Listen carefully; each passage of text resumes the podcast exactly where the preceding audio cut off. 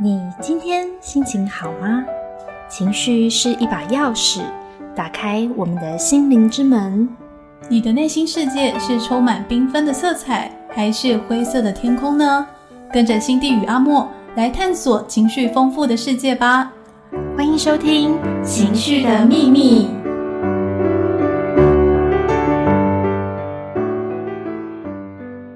欢迎收听《情绪的秘密》，我是阿莫，我是 Cindy。这个节目是制作给青少年听关于情绪的节目，我们会介绍非常多丰富、各式各样的情绪内容，帮助大家了解自己。嗯。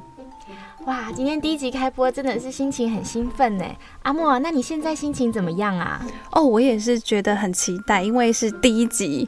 每个人呢，其实每天都会有很多的心情。大家常常描述自己心情的时候呢，因为可能不太知道要怎么讲，就会说哦，今天哦还好。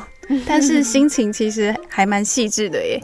我记得在学表演的时候，可能在初期老师会教你喜怒哀乐，嗯，就是教你说怎么样去表现出这四种不同类型的情绪，嗯，但其实情绪是非常多元的。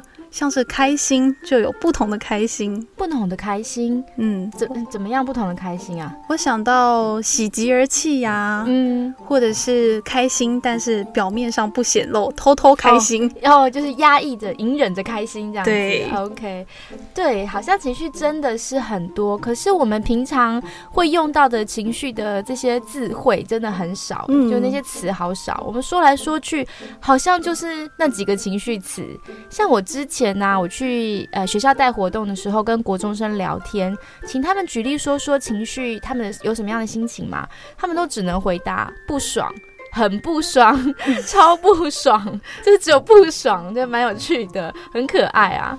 可是其实。这个光是不爽这两个字，我觉得就包含非常非常多的情绪在当中。比方说，可能有很焦躁啊，或是很厌恶一个人啊，或是觉得啊好烦啊，不想上课啊。就是其实它里面是有很多不同的很烦躁的一些情绪夹杂在一起。但是它就是很笼统的，就是我因为我们平常不会那么精准的使用情绪智慧嘛，所以我们就很笼统的表达。我觉得 Cindy 很厉害诶，因为国中生只是跟你说很不爽，但是你可以听到这么多答案 哦。因为我可能是他们情境嘛，他是在什么样的情况下聊到他不爽哦？对，用推测的，对，用推测的。嗯，那像我的话，也常常会讲很闷、很烦，所以就不太知道怎么样更细腻的去描述它。那我觉得心情啊，确实是有时候蛮复杂的吼。对，其实我觉得很开心，就是正向型的心情，大家都会喜欢啊，开心啊，兴奋啊，吃到好东西很幸福啊，小确幸啊。可是负面的心情比较是大家都很排斥的，像我自己啊，如果觉得很闷很烦的时候，我也会很想要转移注意力，或是压下那个很烦的感觉，因为负面心情实在是很沉重，我自己好不喜欢哦。嗯，我觉得对我来说。负面的心情，他很像一个小孩子在要糖果吃，然后你一直不想给他，他就很不爽，所以他不爽，你也会跟着不爽，大概是这样的感觉。嗯，那如果说是这样子看待我跟情绪的关系，Cindy 你怎么看呢？就是我怎么看情绪跟我的关系哈，嗯嗯，我觉得这真的是一个蛮好的问题耶。不如听众朋友你也跟我们一起来想一想吧。在音乐声中，你可以闭起眼睛休息一下，再想一想你跟情绪的关系是什么。如果用嗯关系来形容，你觉得是朋友呢，是敌人呢，还是其他的角色呢？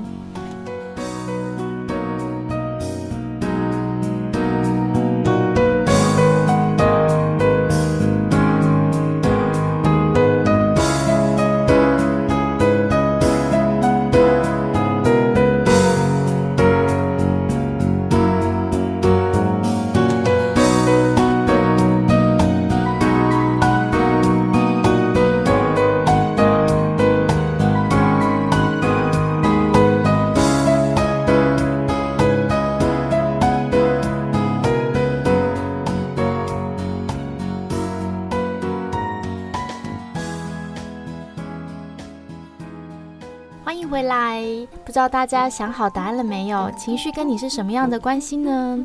我觉得对我来说啊，情绪跟我的关系很像是情绪是我的影子。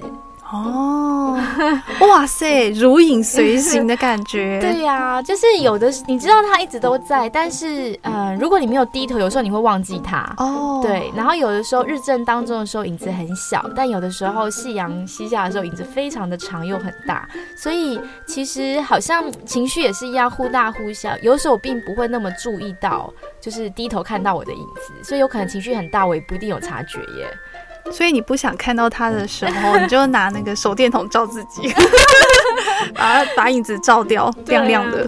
我我我还是觉得，我们其实要每一个人都应该要练习去跟情绪当朋友，不然我们跟情绪很不熟的时候，其实会很麻烦的。因为就是当他暴走的时候，我们是没有心理准备，我们是会被吓到的。嗯，没错，像是我就有很多被自己情绪吓到的经验。是哦，就是在之后的节目有机会跟大家分享。好啊，好啊。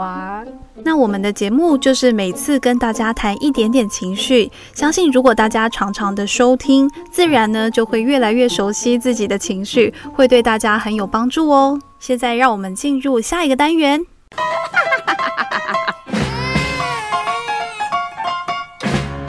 情绪摸干单。这个单元呢，我们将介绍各种非常奇怪、古怪的情绪，可能有些你都没有听过，因为它来自国外，它可能是。很特殊的语言，像泰语、菲律宾语。不过呢，我相信大家在日常的生活当中一定有机会感受过。我们会细细的为大家解说。OK OK，好。那为了增加趣味，我想要先来考考阿莫跟听众朋友一个日本人会有的情绪，所以这个是日文哦。哦，好，他们有一个专门的语言描述这个心情，叫做阿麦。嗯嗯，我形容给你听一下，这阿妈诶，它是什么意思？好，你可以想想看有没有中文，就是国语或台语可以表达这个情绪的智慧。嗯，OK，它的定义比较像是依靠他人的好意。就是对人有一种高度的信任，能够让你和自己的伴侣啊、好父母啊，甚至和自己的亲密关系得以更进一步。嗯，所以比方说，你可能肚子饿，你就会跟妈妈说：“我好饿哦。”好，你就用 对母亲做了这个阿麦的这个 这个表达，因为你就知道妈妈等一下会帮你准备很好吃的东西，所以有点就是依靠她的好意，有吗？所以你觉得有没有什么？什么情绪词可以嗯表达这个意思啊？嗯，像依赖的感觉，很信任、亲密的感觉。嗯，如果说是跟男朋友，就可以跟他说：“嗯，好冷哦。” 嗯，你就会知道哦，他会拿外套给你。或是耍笨的时候说啊没有手我没有手扣安全帽，哇 他就会帮我扣，这也好闪哦！我其实，在路上看到就是很多哎男生会帮女生扣安全帽，我都觉得好有趣哦。谈恋爱之后，人的智商好像行为能力都降低了，可是好像相处久，男生说不定就会说你自己扣。所以其实好像在就是热恋的时候比较容易出现这种很高度信任对方哈，没错，阿玛姨的这种心情。那你觉得这个情绪是什么？啊嗯，有点像撒娇哎。嗯，好像是的确有这种意思。的确，如果在动画啊，或是电影一些日翻中的这个翻译翻译人员，他们会用撒娇这样子翻，不过好像没有完全翻出那种感觉耶。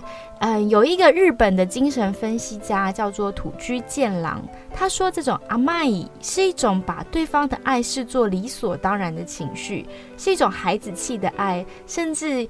甚至橘子就是好像会被惯坏的小孩一样，就是向对方索取的这种感觉哦。那是公主病吗？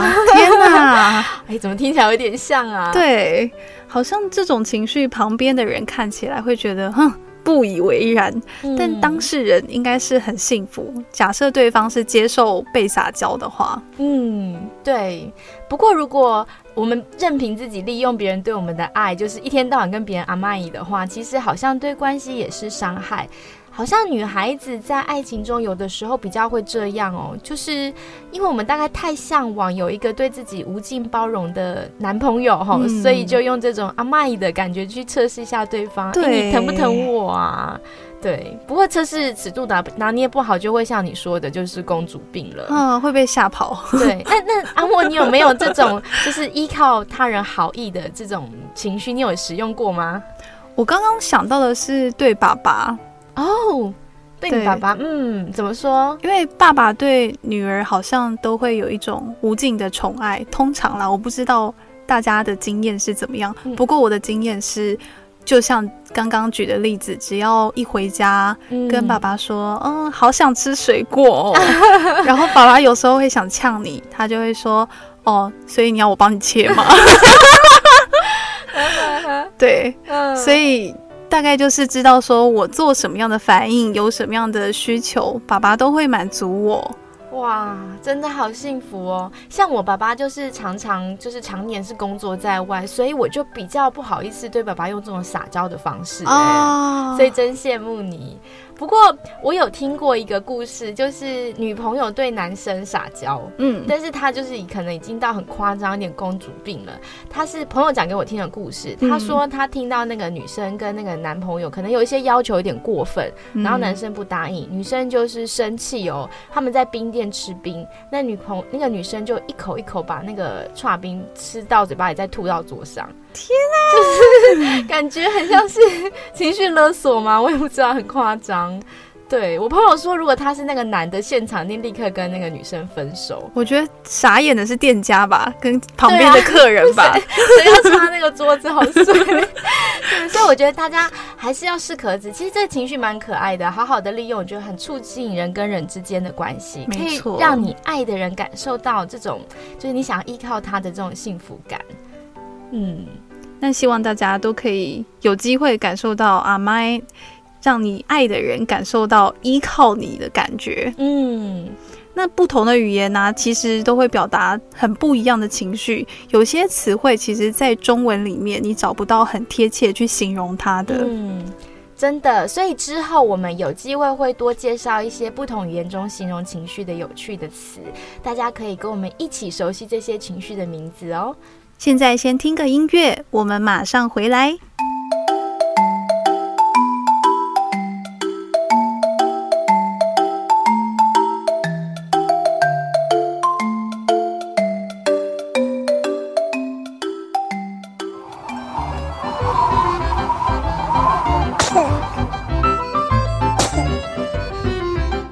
情绪也会重感冒。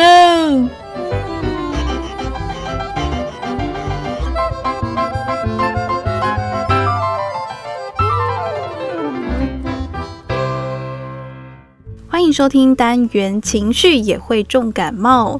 这个单元呢，主要是教大家怎么样细致温柔的照顾自己的情绪。情绪，我觉得就像小 baby，也像一个小公主，你要好好的呵护她，对她很好，感受她的感觉。嗯。我很喜欢，就是阿莫想出来的这个单元名字耶，觉得真的是很绝妙的比喻，瞬间就会让人很有感觉。没错，人会生病，情绪也会重感冒，真的。而且感冒就是突然突然得到、突然来的，你也不能控制啊。而且小感冒很恼人，大感冒、重感冒就是很痛苦。对对，整个人都只能瘫在床上，什么事都不能做。嗯，你觉不觉得这就很像情绪突然来了？有的时候太强。强烈的情绪就会让人整个宕机，就是跟感冒一样，就是你瘫痪在床上。我觉得你讲的好有画面感哦。我想起有一次，因为情绪太重，太干扰我，我直接无法工作，嗯，然后连午餐都忘记吃了。哇，那很严重哎！对，我的上司就赶快来关心我。哇，所以真的是一个印象很深刻的经验。没错，我觉得能够就是有机会跟阿莫一起，跟听众朋友一起花时间聊聊情绪，真的很过瘾哎。嗯，我相信啊，选择收听我们节目的听众朋友，也一定是对情绪比较敏感的朋友。不知道大家有没有啊情绪重感冒的经验？希望你可以跟我们一起分享哦。我跟阿莫呢，在脸书有一个社呃。有一个粉丝页叫做“情绪感冒用诗诗”，是新诗的诗。对对，欢迎大家可以上我们的粉丝页跟我们分享哪一种情绪让你很崩溃呢？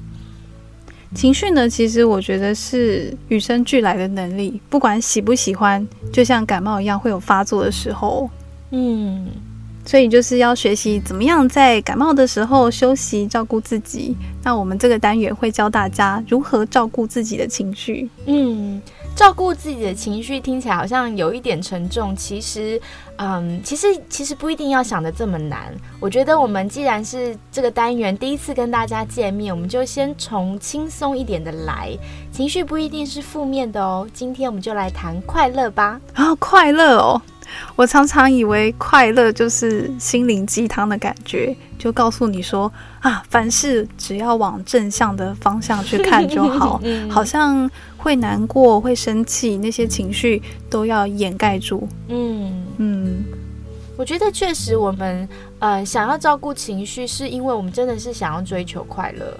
哦，所以会真的目的地是快乐，但是中间会遇到很多小障碍吗？嗯，我不知道大家，当然有人可能是想要追求的是平静。哦，我之前啊、呃读一些情绪有关的资料，发现不同文化真的是追求的那个是不一样的。但但是我觉得啊，我个人可能是我个人觉得，其实学会照顾情绪，不就是想要有一个可能平静快乐的心情吗？嗯，不会影响到像我刚我刚刚提的例子，不会影响你工作，嗯不会让你什么事都动弹不得。对，或是可能很低潮、很沮丧的时候，是能够马上回弹回来的，回到一个比较稳定，然后比较呃正向的情绪里面，可以继续完成一些事情。对，那哎，阿木，我想请你就是脑力激荡一下哈。如果呃要你想想快乐的话，你会想到什么样快乐的经验呢？比方说快乐的话，我最直接想到的是做一些你有兴趣、喜欢，会让你忘掉现在时间过了多久的事情。哦，我知道是什么。我是什么？我每次吃哈根达斯的时候啊，我都会有一种，哎，时间怎么一下就过去了？为什么一捅一下就没有了呢？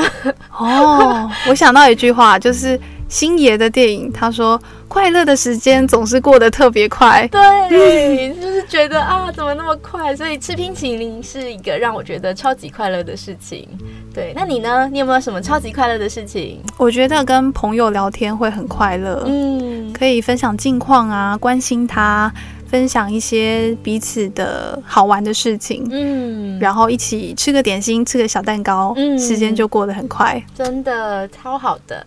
那今天呢，跟大家分享一个哈，有一个呃 Project Happiness，这是一个快乐计划的创办人，他呢叫做 Randy Taylor，他曾经介绍过快乐有三种类型哦，还蛮有趣的，所以今天来分享给大家。快乐还有三种类型。，对他的个人看法啦，大家不一定要同意，不过我觉得蛮有趣的。好，他说，第一种就是享乐型的快乐，也就是我们刚刚举出的很多例子嘛，哈，嗯。吃冰淇淋啊，好跟朋友聊天啊，就是透过享受身外之物，比方说新工作或是啊新的手机啊这种，就是让你觉得超开心的，忍不住要上网发一下，告诉大家，你看我有新的手机了。哦，对，不过这种快乐的缺点是，一旦你习惯你拥有的新东西，嗯。适应之后，这快乐好像就没有办法持久了耶。对，对，还有一个还有个大缺点，就是你的快乐是跟那个东西绑在一起的，所以如果它超出你能掌控的范围，或是它不见了，比方你的手机就是摔坏了，那你可能会非常非常的沮丧。我想到在国中的时候，会有同学带一些新奇的小玩意儿到班上，嗯 像是他买了新球鞋、名牌球鞋，嗯或是换了一个很厉害的手机。嗯，然后老师因为他可能不乖，或是上课拿出来就嗯没收掉，那个快乐就瞬间啊往下掉了。嗯，这很崩溃吧？老师对老师会还吗？会还，只是被没收东西，大家的经验应该都是会瞬间突然很不爽。就被剥夺走他的的嗯自己的快乐哈。对对对嗯对，那介绍接着介绍第二种快乐哈，第二种快乐的类型叫做幸福型的快乐哦。这种快乐跟我们怎么看待自己有关。嗯，举例来说，如果你生活过得很好啊，就是呃家人啊朋友都很爱你，然后你又觉得你的人生很有意义，那你就会非常的感觉到超级幸福的。听起来就是一种满足感，像是可以很自在做自己呀、嗯。或是欣赏自己的优点，又或是我举个例子，可能有些人想要当善良的人，嗯，然后觉得耶，我做到了，就会满足又幸福快乐的感觉。真的，有的时候，比方说助人跟嗯老奶奶买一张彩券啊，或是可能就是做一点好事，然后符合心中那个自己的善良的价值观，是真的觉得很开心的，可以帮助到人。那剩最后一种快乐了，这种快乐呢比较难懂，也不是每一个人都曾经体验过的。好，大家听听看，就是呢，当你觉得自己跟更伟大的事物有连结的时候，就能感受到一种激动型的快乐。嗯，激动，有的时候呢，是比方说你看到很壮阔的大自然，或是你观看宇宙，感受到自己好像很渺小，然后因而体悟到生命很珍贵的时候，这种时候就会有一种激动型的快乐。哦，听起来像宗教里面的那种感动的感觉，就很像你说的快乐。好像是哦，或是在冥想、静坐，或是听音乐敬拜的时候，人在比较深度的心灵活动，会有这种哇很激动的感觉。嗯，所以其实快乐的感觉真的很丰富哈。不过我觉得，嗯，像我们常常满足想呃满足物欲啊，买想买的东西，或是上传一张美照，它比较像是短暂的享乐。可是呢，真正的快乐好像是你必须有意识的选择，就是即使是这个选择，举例来讲，比方说，假设我很想要考上大学，对，然后我就很努力认真读书，这个过程其实很多时候是还蛮痛苦的。但是为了更更长远的快乐，我就选择驾驭这个痛苦时刻，然后通过考验。我觉得这样的快乐是更有意义的。哦，因为它不是非常轻易得到，它是你努力过，最后噔噔噔噔噔过关成功那种感觉。，对，不过嗯嗯，不过我觉得其实开心不开心，有的时候不一定是真的是看那个事情，是看有的时候是看我们对这个事情的解读。哎，就像刚刚举例考试啊，有的人可能觉得痛不欲生，他一点都不觉得这是为了未来的快乐，对吗？嗯，没错，解读会让你戴上一种眼镜，好像你戴快乐正向眼镜，它看起来就是一切都值得。嗯，对。但是我想，我们并不是要否定啊，或是压抑我们的负面情绪，而是用一种比较能够了解自己感受的方式去选择支持自己。就是有的时候会知道，我现在的辛苦啊，或是努力，好是为了后面的那个噔噔噔噔噔那个美妙的时刻。这样好像就会让我们的忍耐力高多了。哦，会不会这也可以训练，让大家耐力变好？不错，有有是的，的确有。下一次有机会的话，我们或许可以从脑科学来谈一谈如何训练大脑，让你更快乐。哇，让人家好期待哦！希望今天三种的快乐让听众朋友都有收获。如果呢，你曾经回想起自己体验过哪一种快乐，这种回忆，我觉得也是一一种存款。真的，对，嗯在你很不开心的时候拿出来画一下。哦，就很不开心，就想象一下吃冰淇淋的感觉。没错，回忆快乐也是会一样快乐的。嗯嗯，我们好像会常常忘记以前发生过的快乐，会去找新的刺激。不过我觉得心情不好的时候，这是很棒的调节。就是回把过去的快乐拿拿回脑袋当中重温一下。对，嗯，希望大家会喜欢我们今天的介绍。让我们进入下一个单元喽。唱歌、写日记，你用什么记录青春呢？青春用诗诗，青春用诗诗。欢迎来到单元青春用诗诗，我是阿莫。在这个单元当中呢，我将会跟大家分享一些觉得不错的小诗，有时候呢也会邀请朋友来陪我一起分享。那今天呢，就由我跟大家说说我对诗是什么样的感觉。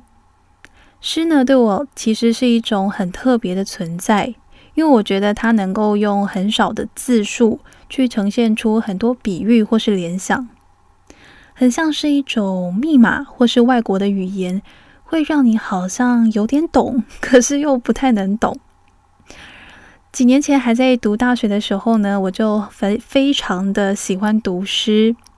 同一首诗呢，可能每个人看起来、听起来、读起来都不太一样，就是这么的有趣。所以呢，这个单元会分享一些觉得嗯还蛮好懂、蛮容易上手的小诗。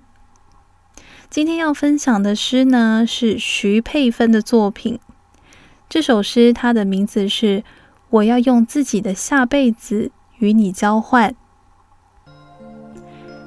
我要用自己的下辈子与你交换，徐佩芬。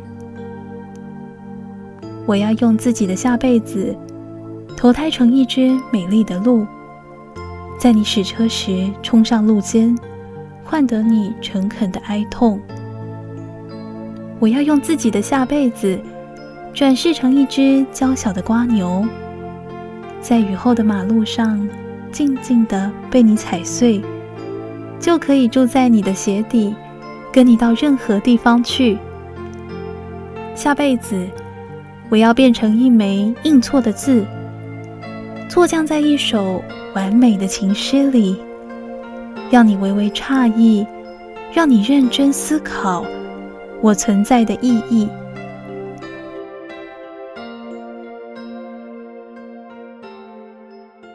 读完这首诗，不知道大家有什么样的感觉呢？我的朋友跟我分享，他觉得徐佩芬这这个诗人，他的作品都有一种病娇的感觉。病娇就是在动漫里所说，当一个人非常非常喜欢或是深爱另外一个人，他可以为了他做出一些伤害别人或是伤害自己的行为，这样的极度的恋爱情感就叫做病娇。在这首徐佩芬的作品当中呢，使用了鹿和瓜牛这样动物的意象，而且这些动物啊一出场就死亡，就让这首诗感觉更加的残酷。他其实从前面的动物到后面，他说我要变成一枚印错的字，错降在一首完美的情诗里。它是一首完美的情诗耶，可是却出现了一枚印错的字。这大概就是你想要让你喜欢、在意的人，不管用什么样很极端的手法，都想要让他注意到你、看到你的存在，甚至是最后他说让你认真思考我存在的意义。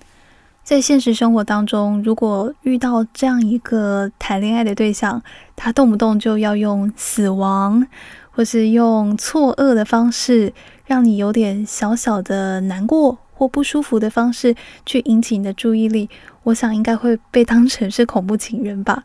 如果说有一天你真的有了一个很喜欢的对象，你希望让他知道你的心意、你的感情，我想应该会有很多可以让对方舒服的表达方式，不一定要用这样的方法。今天分享的诗作是徐佩芬，我要用自己的下辈子跟你交换。情绪的秘密这个节目是专门为青少年设计的，但其实不管我们在什么样的年纪，都可以一起学习情绪哦。这个节目是每周六下午四点到四点半播出。阿莫和 Cindy 期待下星期跟大家空中相会，拜拜，拜拜。